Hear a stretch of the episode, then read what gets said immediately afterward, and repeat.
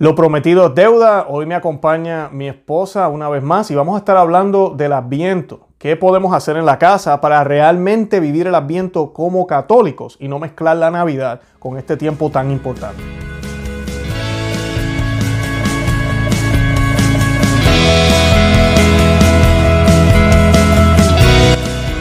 Bienvenidos a Conoce, Ama y Vive tu Fe. Este es el programa donde compartimos el Evangelio y profundizamos en las bellezas y riquezas de nuestra fe católica. Hoy me acompaña eh, mi esposa Julie, Román y, y, aquí está su amigo y hermano Luis Román como siempre. Y pues hoy vamos a estar hablando del Adviento. Le tenemos muchas sorpresas preparadas a ustedes en el día de hoy, pero antes de comenzar, ¿verdad, mi amor?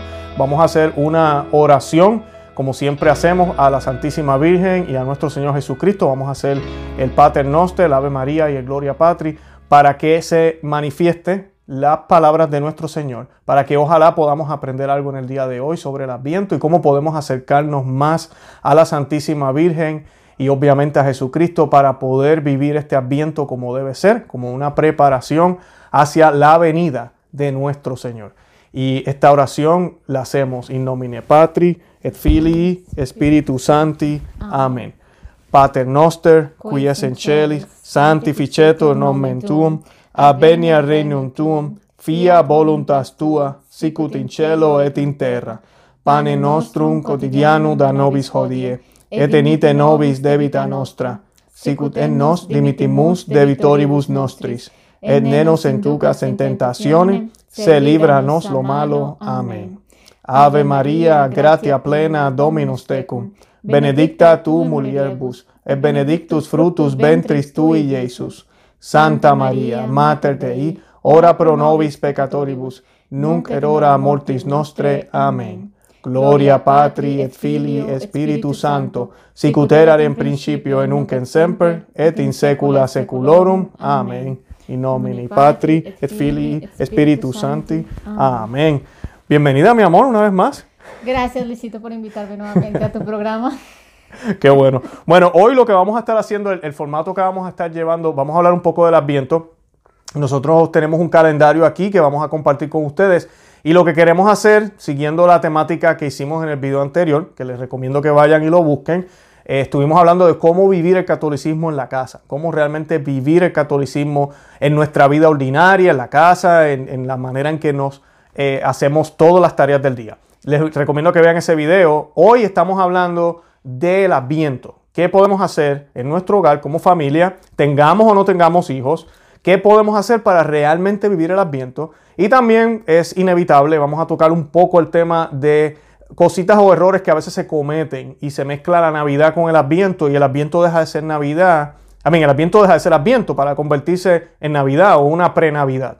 Y pues esa no es la idea, no es la forma en que los católicos debemos celebrar el Adviento. Y para comenzar, yo les quiero leer del Catecismo de San Pío X. Eh, como ustedes saben, yo les he recomendado muchísimas veces que busquen este catecismo. Eh, les voy a estar leyendo qué dice sobre el Adviento.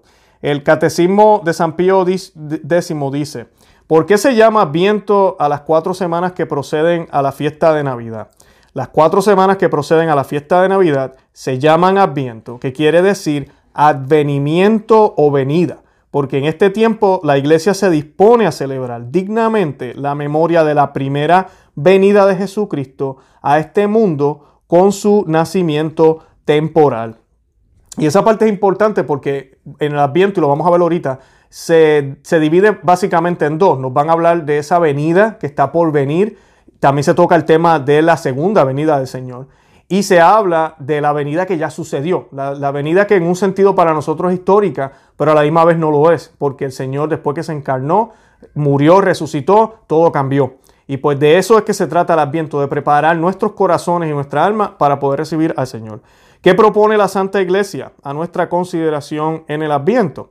La Santa Iglesia en el Adviento propone eh, cuatro cosas. La primera, las promesas que Dios había hecho de enviar al Mesías para nuestra salvación, los deseos de los antiguos padres que suspiraban por su venida, la predicación de San Juan el Bautista, que preparan al pueblo para recibirlo, exhortando a la penitencia. Esa palabra muy importante, penitencia. Y la última venida de Jesucristo en gloria, a juzgar a vivos y a muertos. O sea que tenemos que pensar también en la, en la venida de nuestro Señor, que viene a juzgar, que viene a juzgarnos. Y juzgar significa dar lo que, lo que nos merecemos.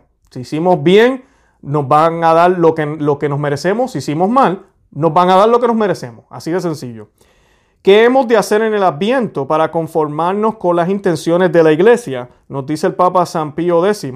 Para conformarnos con estas intenciones de la iglesia en el Adviento, hemos de hacer cinco cosas. Escuchen bien, cinco cosas. Meditar con viva fe y con ardiente amor el gran beneficio de la encarnación del Hijo de Dios. Segundo, reconocer nuestra miseria y la suma necesidad que tenemos de Jesucristo. Tercero, suplicarle que venga a nacer y crecer espiritualmente en nosotros con su gracia. Cuarto, prepararle el camino con obras de penitencia, especialmente frecuentando los santos sacramentos. Quinto, pensar a menudo en su última, última y espantosa venida, esas son las palabras que usa el Papa San Pío X, y a la vista de ella, ajustar a su vida santísima la nuestra, a fin de tener parte en su gloria. Así que eso es lo que nos dice el catecismo de San Pío X y también el catecismo de ahora se hace eco de esto.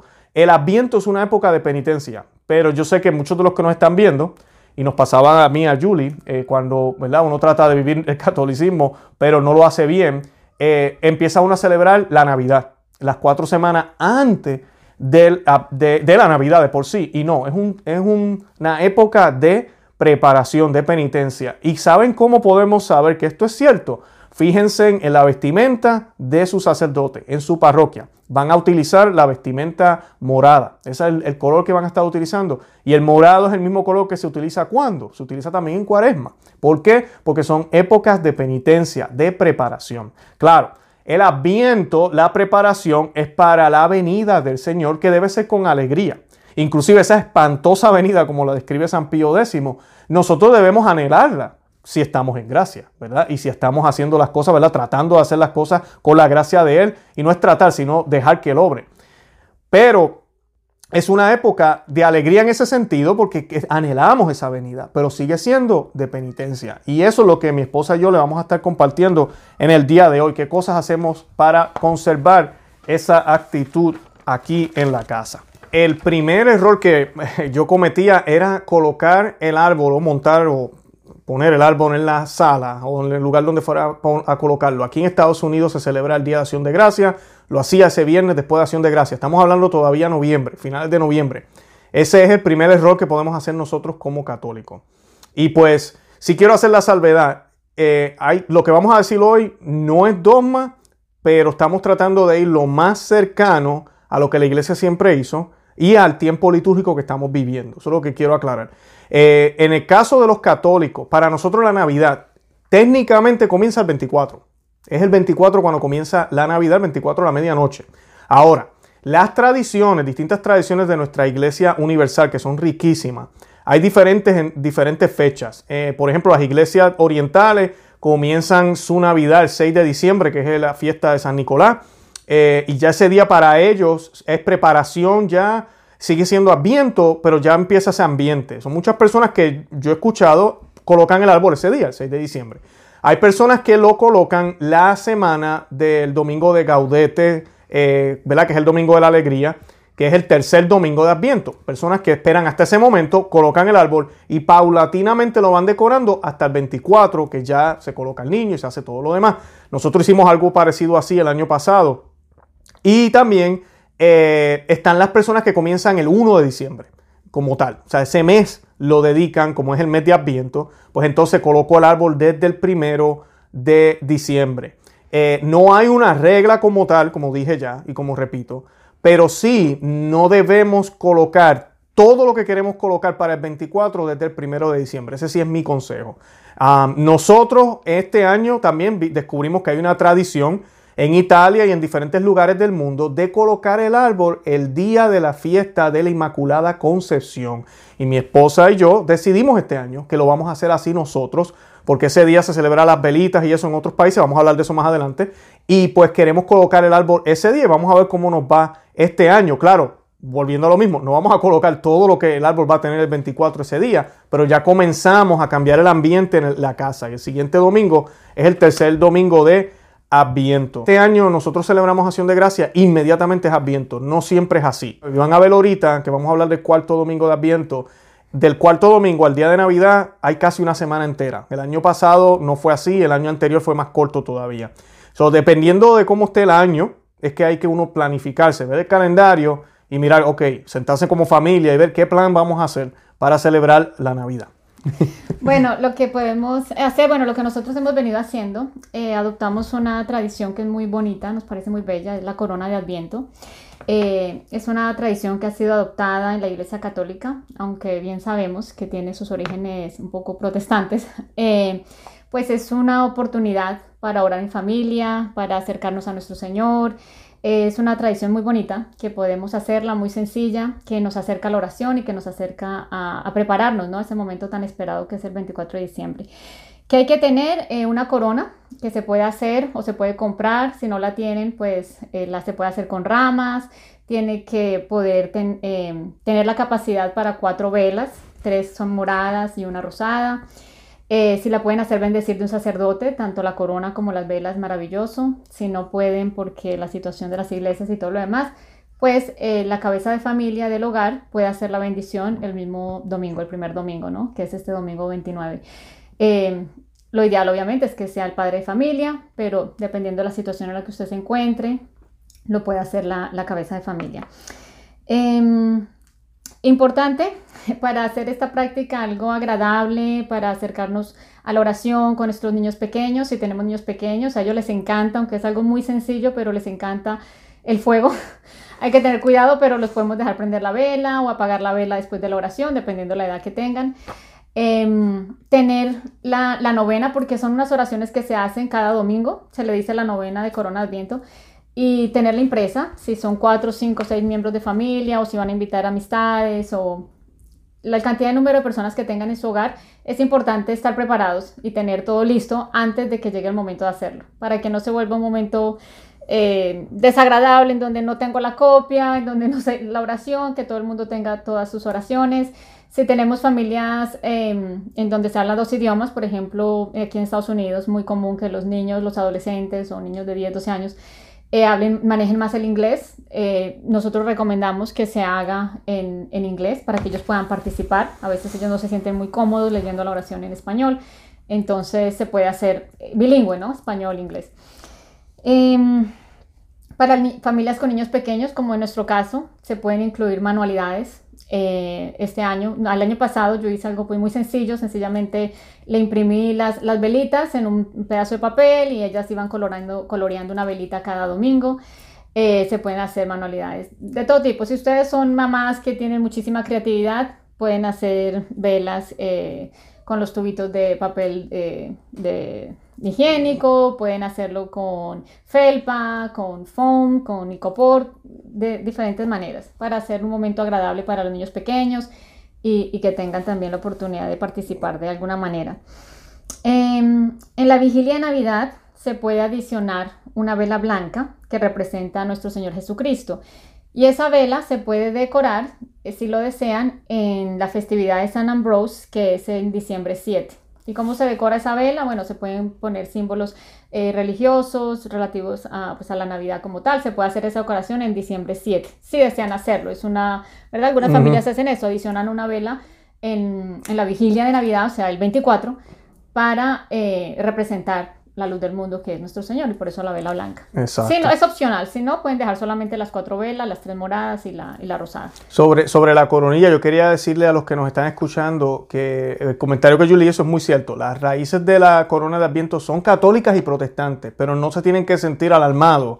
Porque a mí me escribieron el año pasado bastante eh, algunos de los seguidores del canal, como que no, Luis, eso no es católico. Lo que la iglesia nos dice es lo siguiente, y esta es la parte que a mí me da pena que a veces se ve en las iglesias. La corona de Adviento no puede ser parte de la liturgia. La corona de Adviento no puede, por ejemplo, hay iglesias a veces que uno va y la tienen ahí. pero una cosa es que enciendan la vela antes o después o simplemente la tengan ahí encendida en un, lugar de la, de la parroquia. Eh, contrario a, por ejemplo, estamos haciendo la homilía y el padre detiene la, la misa para prender la vela, no debe ser así. Eh, ese tipo de ah, cambios que lamentablemente uno ve en las misas modernas, eh, es, malo. De cualquier tipo de cambio, no solamente con la vela, cualquier otro tipo de cosa que se hace no está bien. Hay que seguir la rúbrica como es. Ahora, la, tradición católica nos dice que cuando estos países fueron eh, cristianizados en los primeros siglos, estamos hablando siglo V y siglo VI, eran países fríos, en la zona de Alemania especialmente. Y ya de por sí, algunas de las costumbres que ellos tenían era prender velas en esa época, algunos con inclusive con connotaciones paganas. Los cristianos llegan y cuando van a celebrar la Navidad le inculcan a ellos, oye, estás prendiendo velas ahora porque hace frío, recuerda que está por llegar la luz del mundo. Eso le decían. Recuerda que está la luz por llegar, la luz del mundo. Y ve contando, porque estamos cerca ya, está cerca el día, ya, ya viene. Y ese es el tipo de sentimiento que tenemos que tener en Adviento. Ay, ya llega, ya viene, qué emoción. ¿Cuándo será? No sé, ya está por llegar. Voy contando los días, no puedo esperar eh, un minuto más. Con el tiempo, ya cuando surgen lamentablemente los luteranos y todo esto, empiezan ellos también a tener esas tradiciones y ya comienzan a, copiar y a llevarse algunas de la iglesia y comienza lo que se conoce hoy que es la corona de Adviento como tal que es lo mismo, es contar los domingos, esa es la intención, contar los domingos y esperar con un ansias. Eso. Las oraciones que nosotros recomendamos, que yo le voy a poner enlaces, son completamente católicas, todo católico. Pero la costumbre sí se mezcló entre protestantes y sí es, es probable que si usted va y visite una parroquia eh, luterana o anglicana, posiblemente usted va a ver la coronilla ahí. Entonces se va a alarmar y va a decir, pero espérate, ¿qué es esto? Pues esa es la razón. Eh, pero sí tiene raíces católicas, no tengan duda de eso, así que háganlo sin ningún miedo. Y lo más bonito de la coronilla de Adviento es que pueden hacer el Santo Rosario, que creo que es la clave. Eh, yo les he dicho aquí, todos los que nos siguen saben, el rosario es importantísimo. Si usted no hace rosario todos los días, usted tiene, no esto no es una sugerencia, yo me atrevería a decirle, tiene la obligación de hacer el Santo Rosario todos los días, este, este Adviento como herramienta de preparación. Bueno, la siguiente tradición que realmente vamos a incorporar este año, no lo hicimos el año pasado, pero eh, la he venido mirando y me parece muy linda también para acercarnos más a Dios y para evangelizar a nuestros hijos y catequizarlos. Eh, es la tradición del Jesse Tree, es más conocida aquí en Estados Unidos, que es el árbol de Jesse. Eh, se basa en la escritura de Isaías capítulo 11, versículo 1 que dice, saldrá un vástago del tronco de Jesé y un retoño de sus raíces brotará. la idea básica de esta tradición es tener un árbol, no es el árbol de Navidad, es un árbol que lo pueden hacer de cualquier tipo, puede ser artificial, de felpa, hecho de ramas de, muertas del patio de la casa, eh, lo pueden imprimir, lo pueden comprar, los venden, son, eh, pueden conseguir los magnéticos, ponerlos en la nevera, en cualquier parte. Eh, pero básicamente es ir adornando ese árbol y estos adornos eh, representan un evento o una persona que conduce a la venida predicha del Mesías. Em, diferentes personas usan diferentes símbolos y escrituras, así es que se puede sentir libre en utilizar la que usted quiera. Pero pues si usted va a internet y busca, ahí están todos los, eh, los símbolos, los ornamentos, que por ejemplo una idea básica, pueden imprimirlos.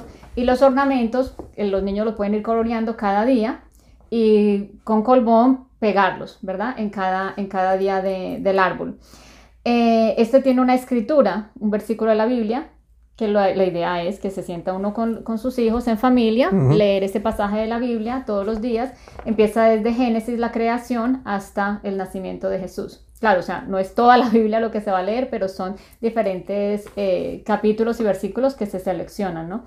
Eh, esta lista la pueden encontrar en internet. Vamos a dejar un link acá si les interesa incorporar esta tradición. Me parece una, una oportunidad muy grande para leer más las escrituras, para orar en familia, y para eh, acercar más a nuestros hijos a la oración a través de la Santa Palabra.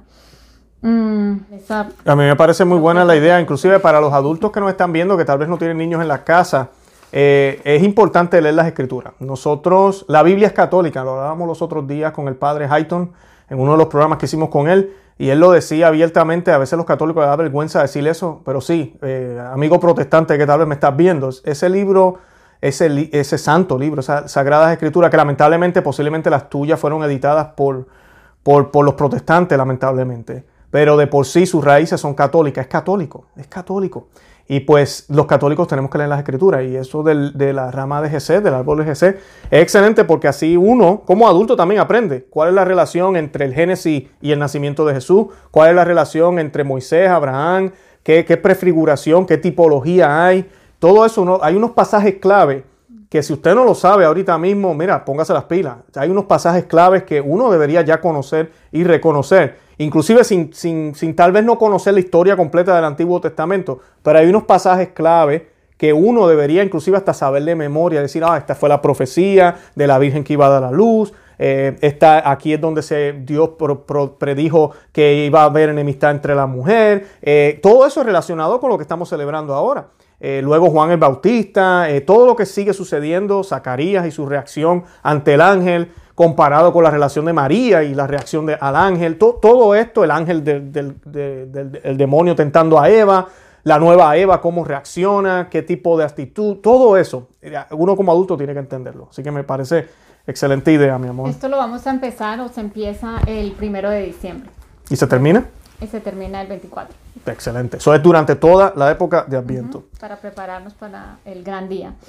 Eh, otra práctica que vamos a implementar este año, eh, la hicimos en Cuaresma, pero el año pasado pues no, no la hice, le soy bien honesta, pero estaba bien emocionada para este año para poder hacerla porque me parece una oportunidad excelente, eh, bellísima. Tuve la experiencia en Cuaresma de ver los frutos de esa práctica, un poquito diferente obviamente.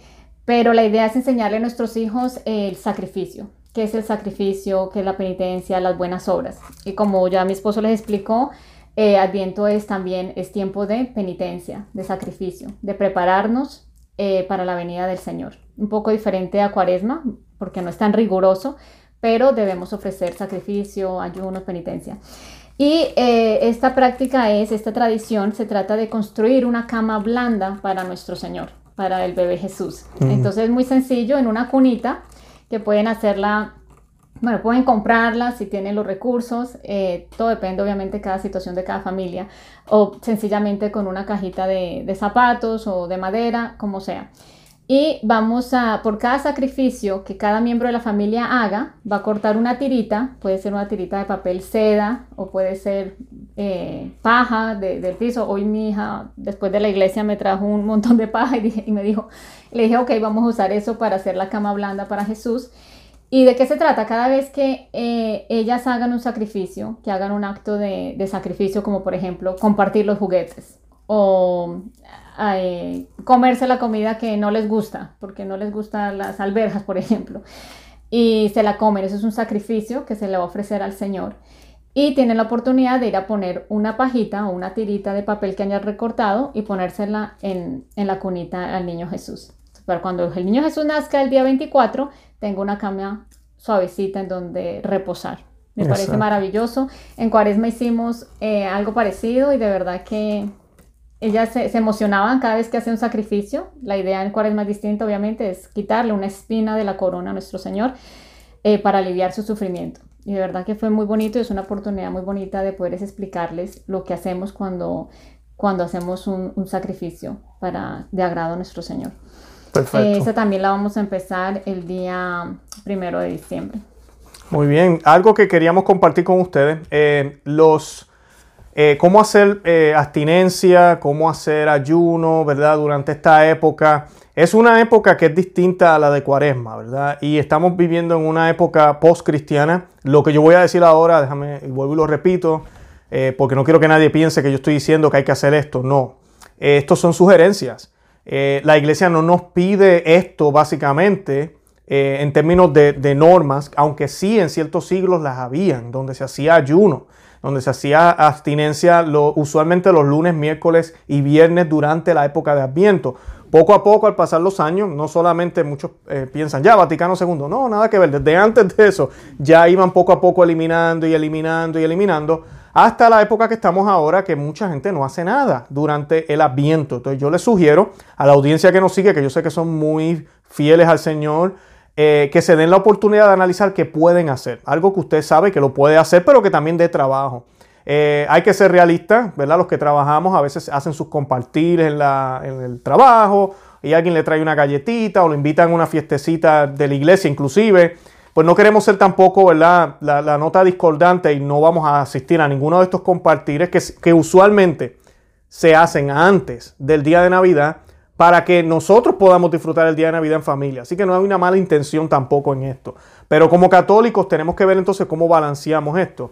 Y pues mi esposa y yo, hablando sobre este tema, y esto es algo que hay que hablarlo en familia, pues decidimos seguir obviamente guardando eh, la abstinencia de carne los viernes. Eso es obligado.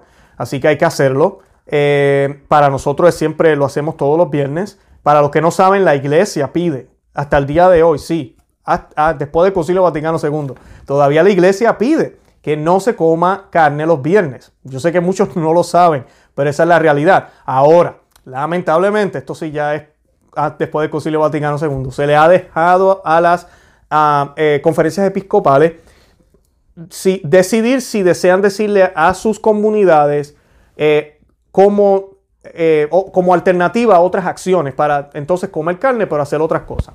Y pues lamentablemente hoy en día nadie ya se abstiene de la carne, supuestamente hay que hacer obras de caridad, eh, obras de piedad ese día, entonces así usted puede comer carne el viernes. Nadie hace las obras de piedad y todo el mundo se jalta de carne también. Así que lamentablemente eso es lo que está pasando. ¿Por qué se guarda la carne el viernes? Porque nuestro Señor murió un viernes. El sacrificio perpetuo fue hecho un viernes. O sea que todos los viernes de la hasta que el tiempo se acabe, quedaron marcados. Y pues por eso lo hacemos, para acordarnos de que nuestro Dios entregó su cuerpo y sangre por nosotros. Esa es la idea, no es superstición. Y pues nosotros vamos a hacer también los miércoles. Decidimos añadir un día, entonces vamos a hacer todos los miércoles durante Adviento y vamos a hacer todos los viernes. Eh, vamos a continuar con la abstinencia. Así que no es tan difícil, con la abstinencia de carne. Eh, también hemos decidido ayunar, esto es opcional. Nosotros también hacemos el ayuno. Yo personalmente hago ayuno de almuerzo, entonces como en la, en la cena y los viernes hago eso también. Usted decide qué usted cree que puede hacer. Eso es lo que nosotros vamos a hacer durante Adviento. Y además de eso están también los días de Ember Days o los días de Temporas o de Ascuas, que los vamos a discutir ahorita. Pero eso, esos días también son días de abstinencia, que los vamos a hablar. O sea que ya con eso, pues mira, no es tan fuerte como cuaresma, pero estoy haciendo algo que sí, da un poco de trabajo, pero también eh, sigo con el ambiente que tengo de alegría hacia la Navidad, pero de una manera preparatoria, que me prepara. Yo lo hago con alegría, pero es una preparación. No puedo celebrar si no me he preparado todavía. luego de eso tenemos, eh, yo creo que ya iríamos hasta, pasaría el primer domingo de Adviento, que ya hablamos de la coronilla. ese primer domingo, segundo, segundo disculpen, ya, ya pasaría el primero. El segundo domingo de Adviento, este año cayó la fiesta de San Nicolás, el 6 de diciembre. ¿Y tú le puedes compartir qué pensamos hacer ese día? Sí, bueno, eh, una bendición muy grande que haya caído el día domingo, porque es día obviamente de obligación, aunque si no hubiese caído el día domingo, igual nosotros lo que hacemos es ir a la Santa Misa. Em, este domingo es el día de San Nicolás, es un gran momento para introducir a nuestros hijos a la vida de los santos, grandes santos, un gran santo como el obispo de Mirna, San Nicolás, eh, y que lamentablemente se ha deformado tanto, ¿no? Porque hoy en día, y más pues, aquí en Estados Unidos, y esto se ha propagado, ¿no? Por el globalismo y todo lo demás, eh, esta práctica de Santa Claus y todo eso. Yo de todo corazón les digo que tenemos que, como católicos, de verdad, eh, procurar procurar no, no inculcarle a nuestros hijos estas mentiras que nos enseña el mundo. Que pueden sonar bonitas, que, pueden, que todo el mundo lo hace, pero es que nosotros como padres, y esto lo discutimos en el video anterior, tenemos que tomar una decisión. Y a veces tomar decisiones radicales no son fáciles. Eh, y se supone que no sea fácil, ¿no? Eh, y es que vamos a, criar y vamos a educar a nuestros hijos para la santidad o para el mundo. Em, esta práctica de Santa Claus y toda esta parte secular, pues es muy prominente en las familias hoy en día y lamentablemente en las familias católicas. Y es muy triste muchas veces ir donde familias católicas y ver que la casa está decorada con todo lo de Santa Claus, eh, con todo lo secular y no se ve el catolicismo. Y eso es un poco, un poco triste. Em, pero bueno, sabemos que todo esto ha sido pues lo que ya hemos hablado, la deformación de la fe y todo lo demás. Esta época, el 6 de diciembre, es una oportunidad enorme para introducir a nuestros hijos a este gran santo, como lo dije anteriormente. Lo que vamos a hacer es que el día domingo, el día anterior, bueno, antes de decirles lo que voy a hacer, lo que vamos a hacer, eh, quiero decirles por qué. la tradición nos cuenta que San Nicolás, antes de ser obispo, él escuchó a esta familia, a este hombre que tiene tres hijas, que, es un hombre muy pobre y que no tiene el dinero necesario para dar el dote para sus hijas para que ellas se casen propiamente, como era la costumbre de la época.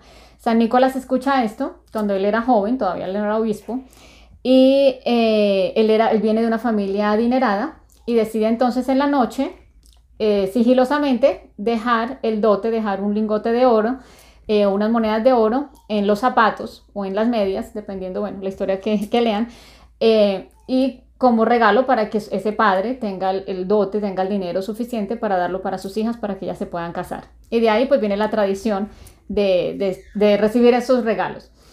Eh, lo que vamos a hacer es que el día domingo le voy a pedir a las niñas que hagan una carta, una carta para el niño Dios, ofreciendo ellas qué regalo ellas le quieren dar a Jesús porque tenemos que comprender que estamos esperando a nuestro Señor. Él es el que va a nacer, Él es el que cumple años. Nosotros somos los que debemos darle algo a Él. No deberíamos estar esperando nada de Él. Sin embargo, Él es tan maravilloso, tan misericordioso que nos da infinitos regalos. Em, pero el año pasado lo hicimos también, le dijimos que escribieron una carta a Jesús diciéndole ellas que le iban a regalar.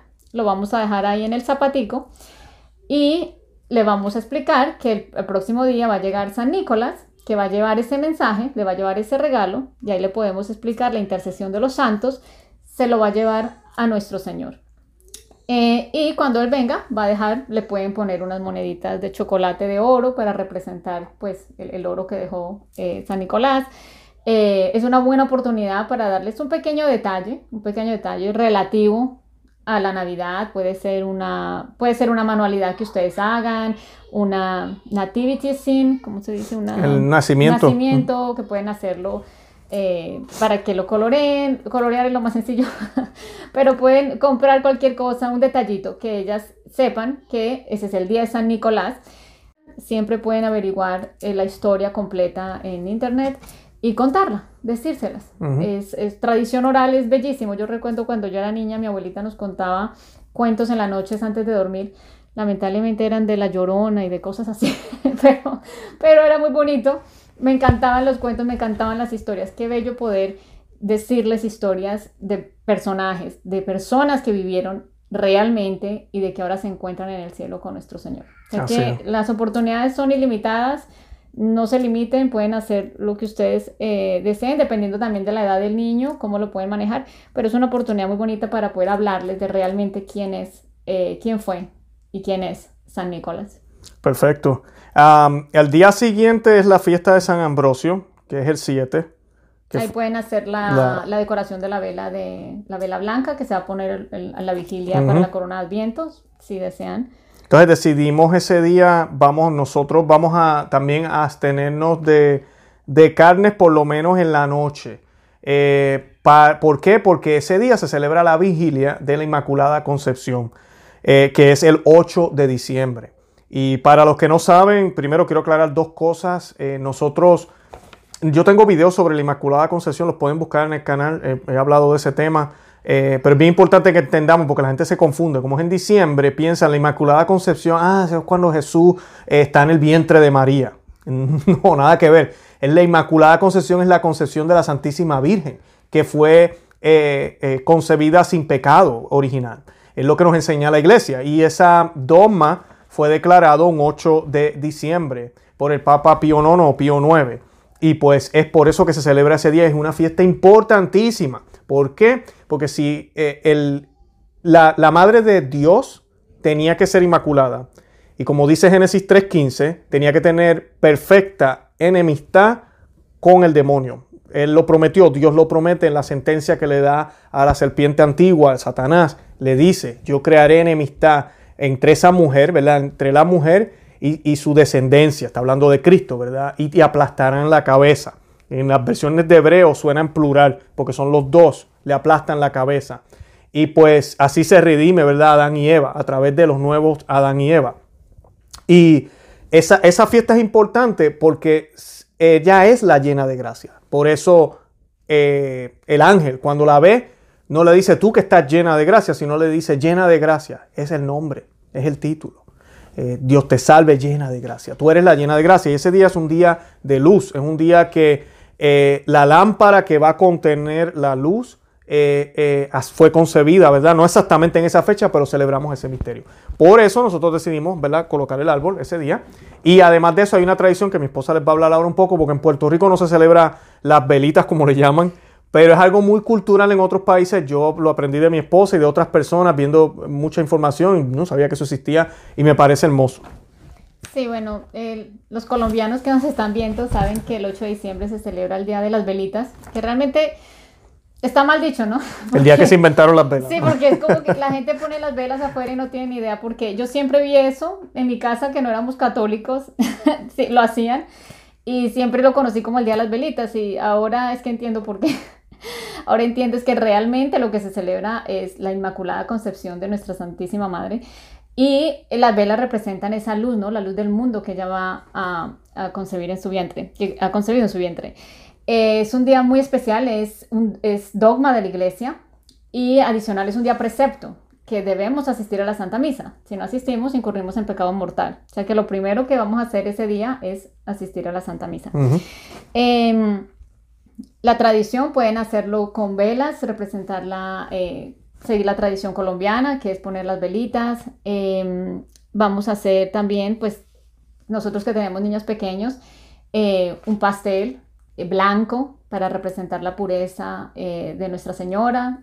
Como decíamos con Luis los otros días, él me decía, y es verdad, pues también propiciar un ambiente en la casa, de, en los alimentos que representen lo que estamos lo que estamos celebrando, una oportunidad para catequizar, para evangelizar, son ideas que, pueden también implementar. Eh, algo que yo hago, como les digo, a mí me encantan los libros, así es que pues les leo la historia de, de San Bernadette y también les voy a hacer una sugerencia que para mí pues es, fue, fue muy importante del año pasado a este año, la empecé a implementar, realmente lo empecé a hacer desde el 12 de diciembre, no desde el 8, pero eh, son unas historias en CD eh, voy a hacer la recomendación, vamos a dejar el link, pero quiero aclarar de que no tengo ninguna afiliación con estas personas, con estos productos, con lo que ellos venden. Ellos ni siquiera tienen ni idea que nosotros existimos. Si nosotros somos los dueños. No somos los dueños, no recibimos comisión, no nos vamos a hacer ricos, nada por el estilo, nada, La recompensa es el cielo y todas las almas que podamos llevar al Señor. Esa es la recompensa. Aquí no recibimos nada, pero son unos, eh, se llama Glory Heroes, eh, son las historias de los santos de bastantes santos, tienen bastantes CDs, es en audio, a mí me encanta el audio más que, ponerles televisión, yo les pongo más que todo en audio y les leo libros. Em, está la historia de San Bernadette, lo que yo hago es que les pongo la historia de manejando de mi casa hasta la, hasta la iglesia, y ellos van escuchando la historia, les fascina la historia de San Bernadette porque como ustedes saben, eh, Lourdes es la aparición en donde la Santísima Virgen se llama ella misma como Inmaculada Concepción. San Bernadette es la primera santa que eh, la Virgen se le revela como la Inmaculada Concepción. Y bueno, eso es lo que hacemos. ellas ya saben qué es la Inmaculada Concepción, pero es una gran oportunidad que si sus hijos no lo saben, ustedes se lo expliquen, le expliquen la aparición. Es, es triste saber y, y es de verdad lamentable, ¿no? Que muchos niños no saben de las apariciones de la Santísima Virgen, algo tan maravilloso, tan extraordinario. Eh, saben todas las historias de Iron Man, Spider-Man y todos los superhéroes, pero no conocen las verdaderas historias de los verdaderos superhéroes, eh, que son los santos y, que, y las apariciones de, la Virgen. Así es que es una buena oportunidad para hablarles de estas realidades. es, una, es una aparición aprobada por la iglesia, sucedió, millones, múltiples milagros del agua de, Lourdes. Y bueno, es, un día que podemos aprovecharlo al máximo para, para edificar a nuestros hijos las verdades de la iglesia. La Inmaculada Concepción es la patrona de Estados Unidos la, o, la nación ha sido consagrada a ella. Eh, nosotros eh, le pedimos a los que viven acá en Estados Unidos que hagan una oración por nuestra nación. Ustedes saben todo lo que está sucediendo en, nuestra, en nuestro país que poco a poco ha ido abandonando a Dios, así que tenemos que orar por él. Eh, después de eso, el día más, más grande que, ¿verdad? que tenemos después de ese día es el 12 de diciembre, que es el día de la Guadalupana. Y ese día es importantísimo para nosotros los hispanos. para los mexicanos. Para los mexicanos que nos siguen también aquí en el canal, pero también para, es para el mundo entero, ¿verdad? Pero para nosotros los hispanos, porque pues gracias a ella, esa aparición, millones y millones, historiadores dicen entre 8 y 10 millones de indígenas se convirtieron así de la nada al catolicismo y aceptaron a Cristo como su Salvador. Y pues esa influencia, ¿verdad? Es la patrona de, América completamente, incluyendo a los Estados Unidos también. Y pues ella se celebra el 12 y nosotros le recomendamos, pues mira, es un sábado, eh, comer comida mexicana puede ser una opción, taquito, fajita, ¿verdad? Cositas así.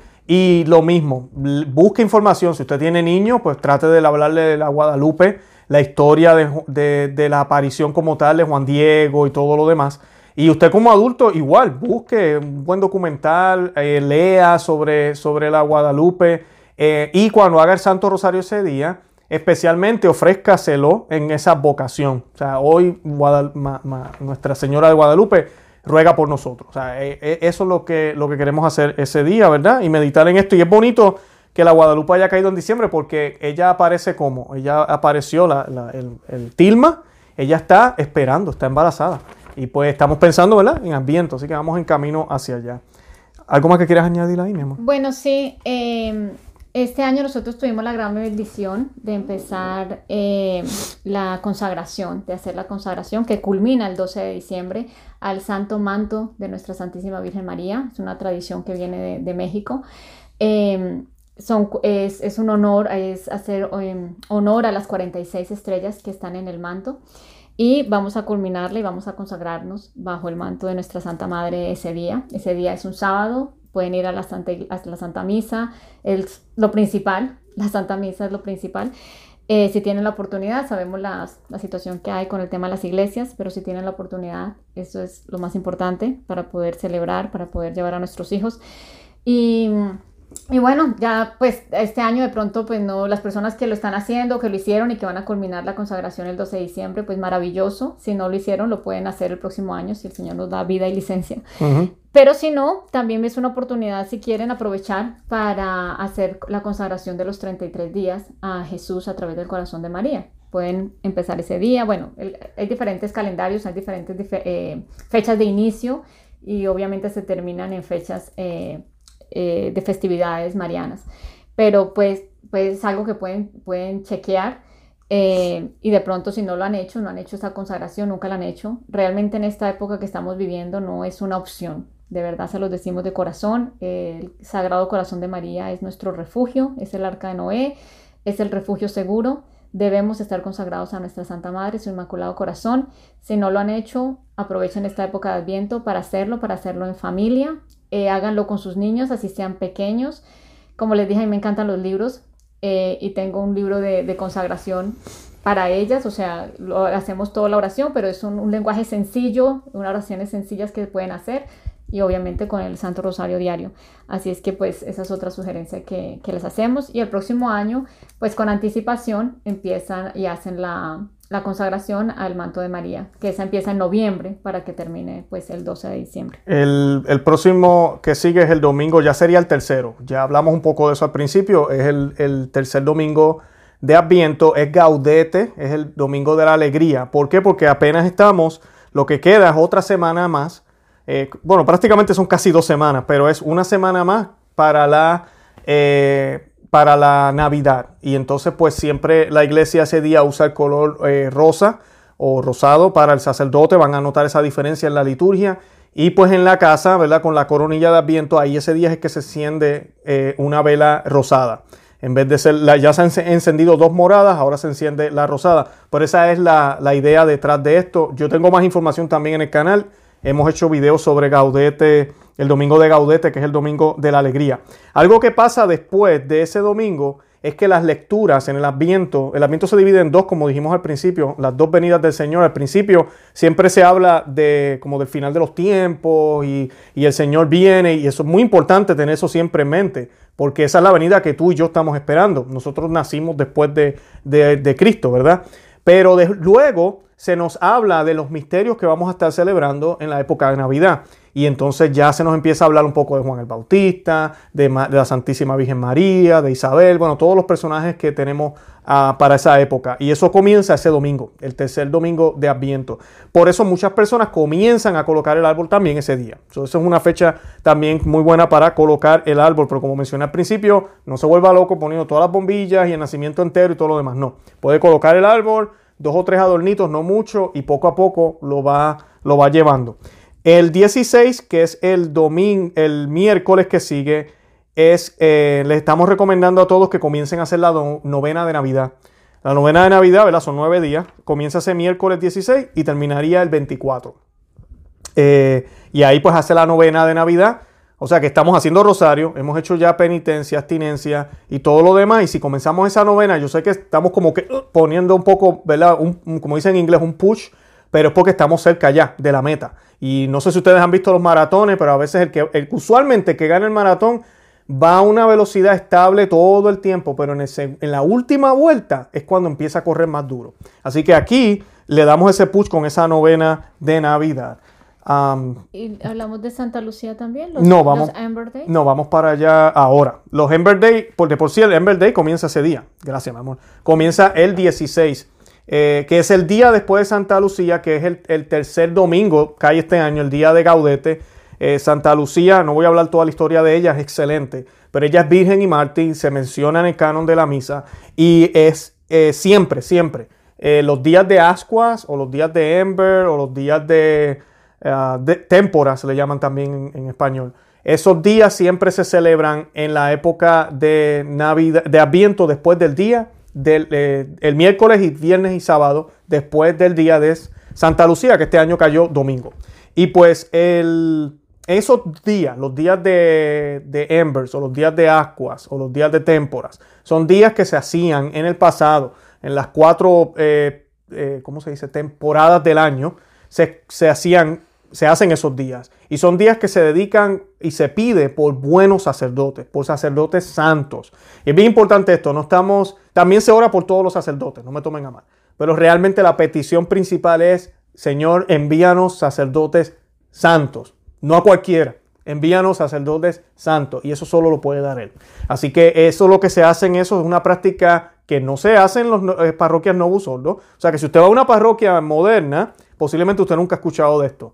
Nosotros tenemos la bendición de ir a una parroquia donde siempre se hace y, yo sé que muchos de los que nos siguen también van a parroquias tradicionales y esto es obligado. Está en el misal eh, de 1962 y además de eso pues es algo que se sigue practicando. Eh, yo conozco algunas parroquias en Nuevo Holdo que lo hacen, pero son bien pocas.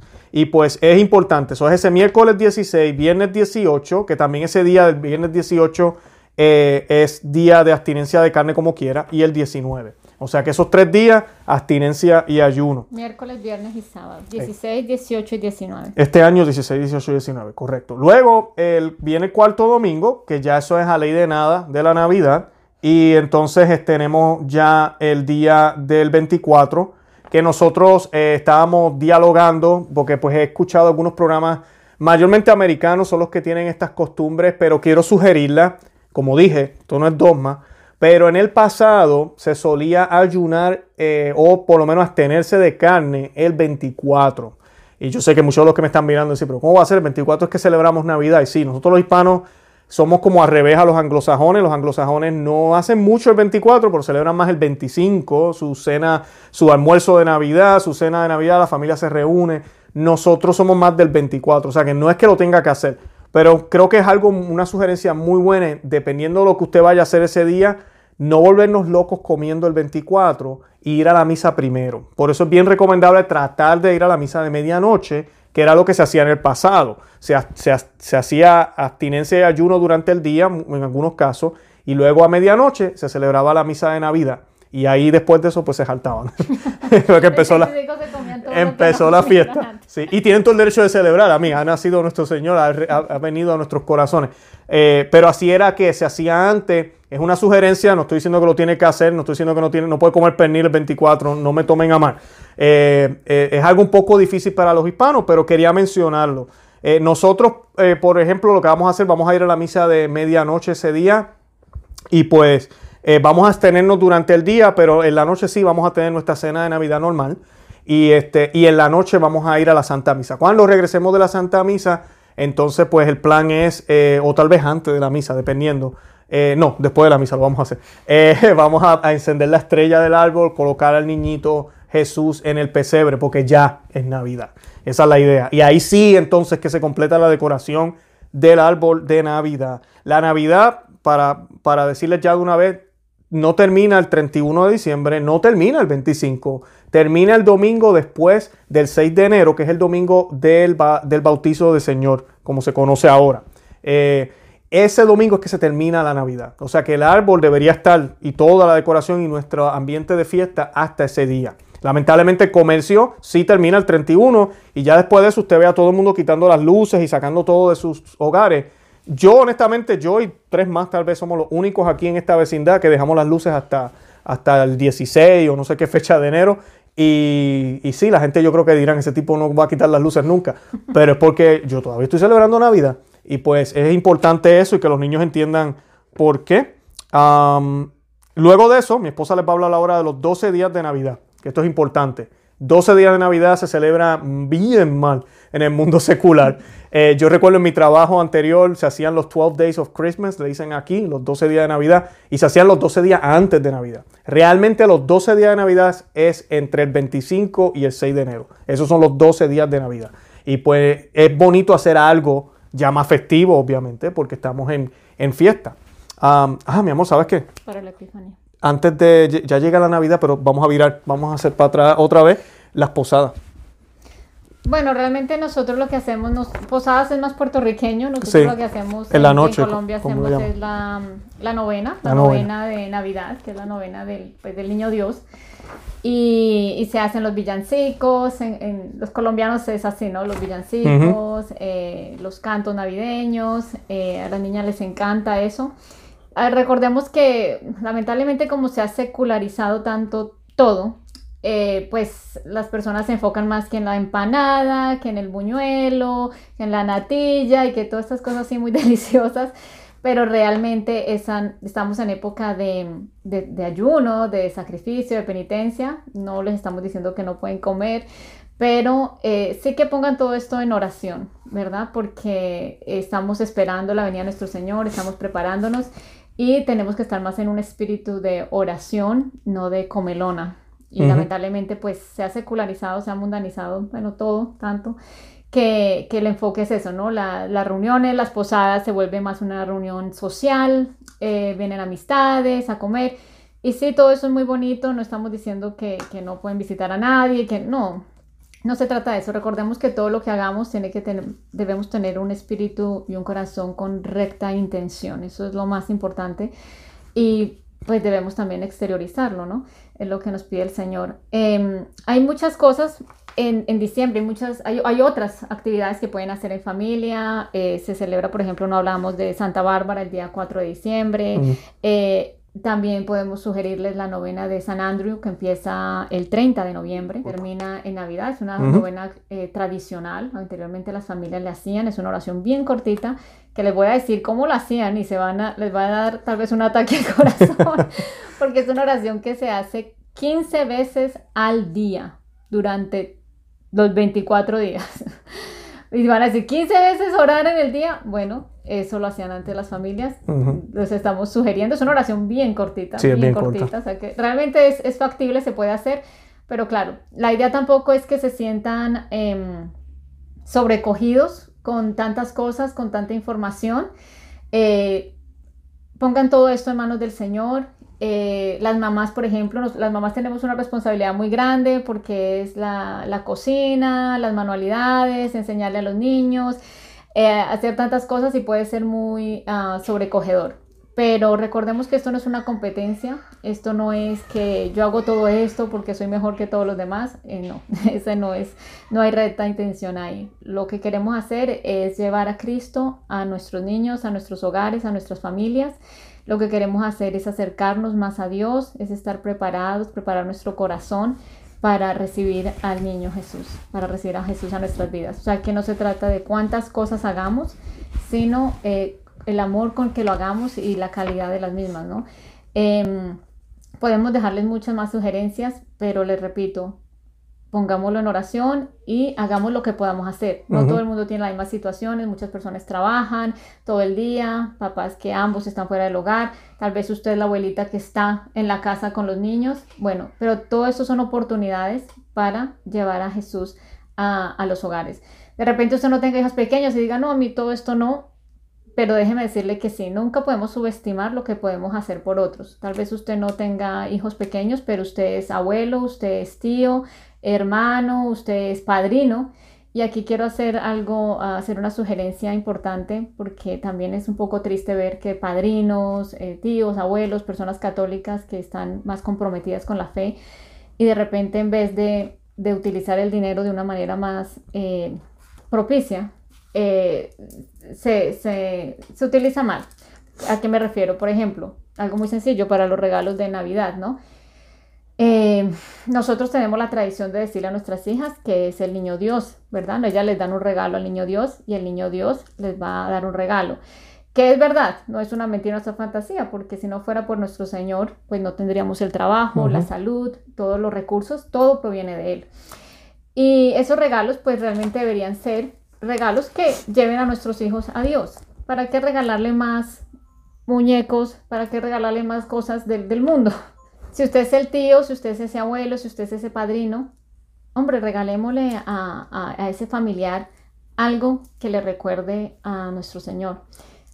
Regalémosle algo que lo lleve a nuestro Señor. Si le va a regalar un, libro de colorear, si le va a regalar, qué sé yo, cualquier cosa, que sea algo que lo lleve a nuestro Señor.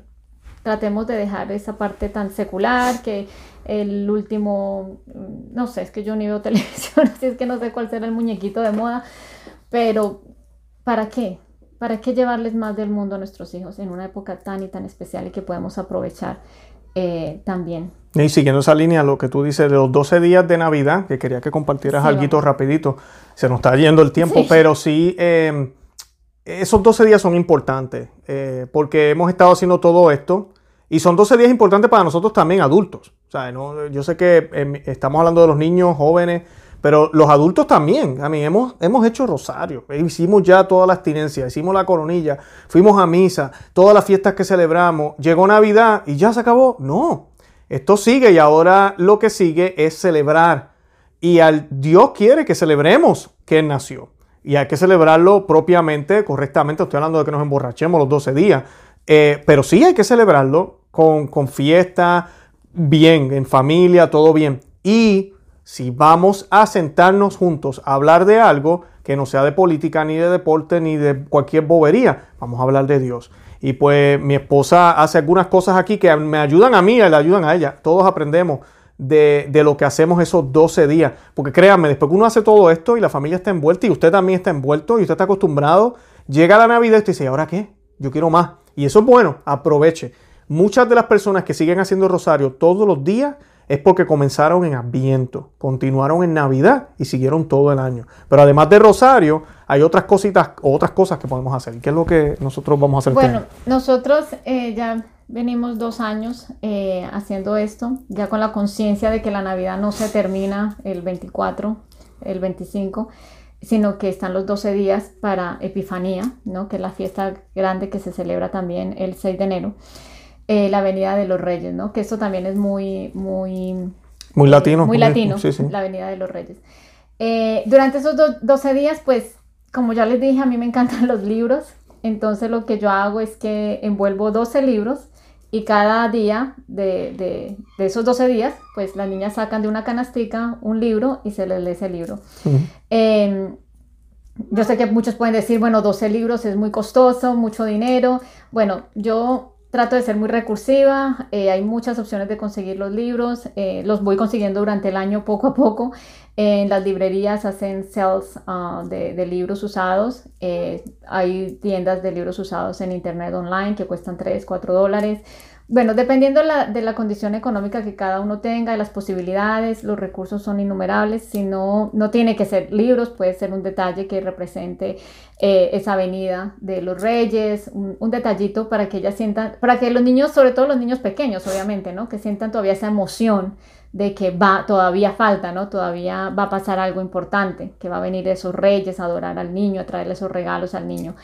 Eh, Pueden hacerlo así, pueden, eh, puede ser un regalito de, del Dollar Tree, un dólar. O sea, el regalo no es lo importante, sino es mantener viva esa llama, ¿no? Que no se acabó y ya no hay Navidad y ya todo murió. No, no, no, no, por el contrario, acaba de nacer nuestro Señor y vamos a esperar ese gran día que es el 6, que es un día maravilloso. Tal vez tengamos que hacer otro video ese día porque está la Epifanía y en ese día se hace la bendición de los hogares, que es una tradición que yo no conocía y cuando la conocí me pareció maravillosa. Eso lo dejamos por otro programa. Eh, sí, va a tocar programa. Sí.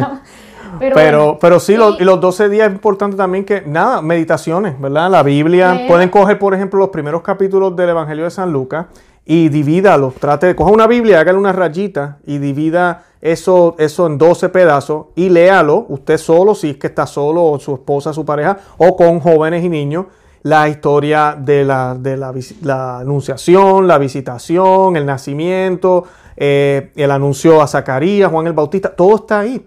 Y sigue en ese espíritu, pero ya estás en Navidad. O sea, ya estamos celebrando y contemplando y regocijándonos en lo que acaba de suceder y sigue sucediendo en nuestras vidas.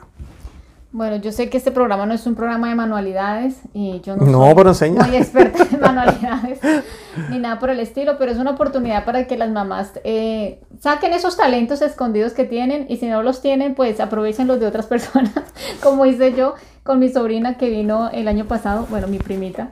Y algo muy sencillo para que sepamos que es posible, se puede hacer, no es nada del otro mundo. Es algo muy sencillo que ella me hizo para esos 12 días. Mis niñas se levantaban cada día en la mañana felices. Acá ya se me perdió un rey, pero lo tengo que poner. Cada día ellas iban moviendo el reino. Desde el 25, 26, cada día se levantaban. Y esto algo es muy simple, es muy simple.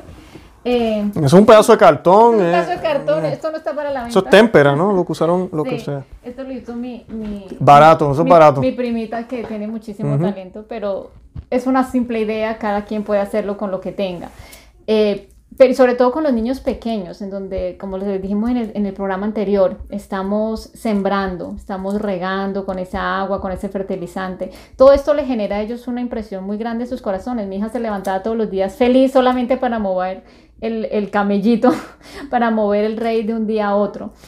Eh, son cosas muy sencillas que podemos hacer, como les dije y les repito nuevamente, no es para que se sientan sobrecogidos con tantas cosas y tienen muchos niños pequeños.